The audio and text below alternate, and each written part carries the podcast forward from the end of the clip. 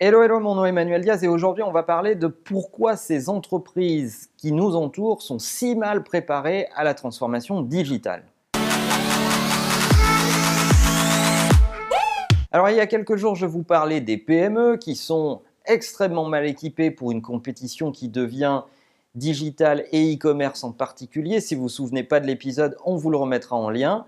Mais Aujourd'hui, je vais vous parler d'une autre étude qui concerne les entreprises sur un autre marché qui est réputé mature sur le digital, à savoir la Grande-Bretagne, et on va regarder est-ce qu'elles se préparent et plutôt est-ce qu'elles forment leurs équipes à être compétitives dans la transformation digitale dans un monde beaucoup plus digitalisé? J'ai volontairement sorti les chiffres de la Grande-Bretagne, qui est un marché dit plus avancé dans ses pratiques, de cette étude de Deloitte qui parle des efforts tournés vers l'interne, donc vers la formation des équipes internes autour du digital. Et regardez bien, c'est dramatique. 88% des entreprises pensent qu'il faut se réorganiser face au digital, seulement 11% d'entre elles pensent en être capables. 9% savent comment fonctionne vraiment leur réseau social interne, vous m'avez bien entendu.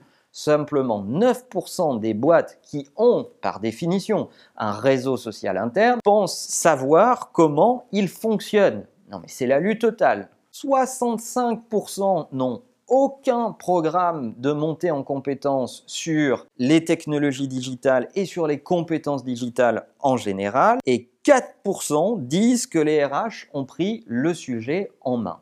4%, euh, c'est peanuts. Et sincèrement, ce sujet me fatigue, m'exaspère. Vous m'avez entendu dire des tonnes de fois qu'il ne peut pas y avoir d'expérience client sans expérience employé. Ça veut dire que tout ce que vous faites vers l'extérieur pour faire vos nouvelles applis mobiles, votre nouveau site de e-commerce, faire un marketing super intelligent et moderne, faire des investissements technologiques pour faire de la pub digitale, euh, investir dans des DMP pour que vos budgets médias soient plus intelligents et plus efficients, etc.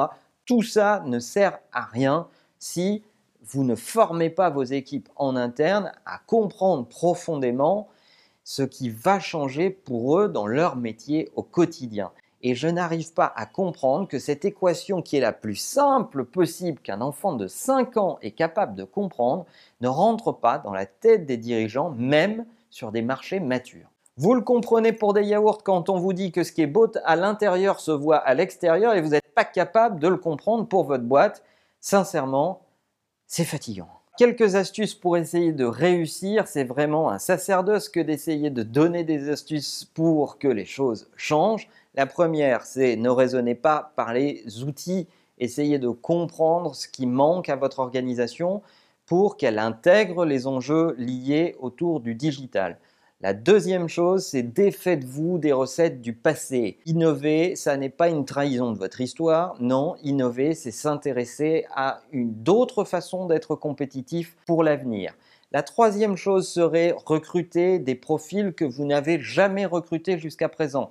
Pensez votre business comme un écosystème. Si vous n'avez pas de compétences autour de la data, de la data analyse, du design et plein d'autres compétences, recrutez-les d'urgence, mettez-les dans vos organisations et regardez ce que ça va faire émerger comme idée. Et vous allez vous rendre compte qu'il va falloir changer vos processus, changer vos habitudes. Et puis quatrième chose, bossez votre culture d'entreprise. Si vous n'intégrez pas dans votre culture d'entreprise la volonté d'embrasser l'avenir comme une opportunité, vous allez être mal, mal, mal. Voilà, cet épisode était sous la forme d'un coup de gueule. Pas de questions particulières, mais passez cet épisode au plus grand nombre de personnes autour de vous. Partagez-le s'il vous plaît dans LinkedIn, sur Twitter, partout où vous le pouvez, parce qu'il va falloir être très nombreux pour réussir la transformation digitale de notre économie. Et si ça, ça peut y contribuer, J'en serais ravi. En attendant, n'oubliez pas que la meilleure façon de marcher, c'est de vous abonner. À bientôt.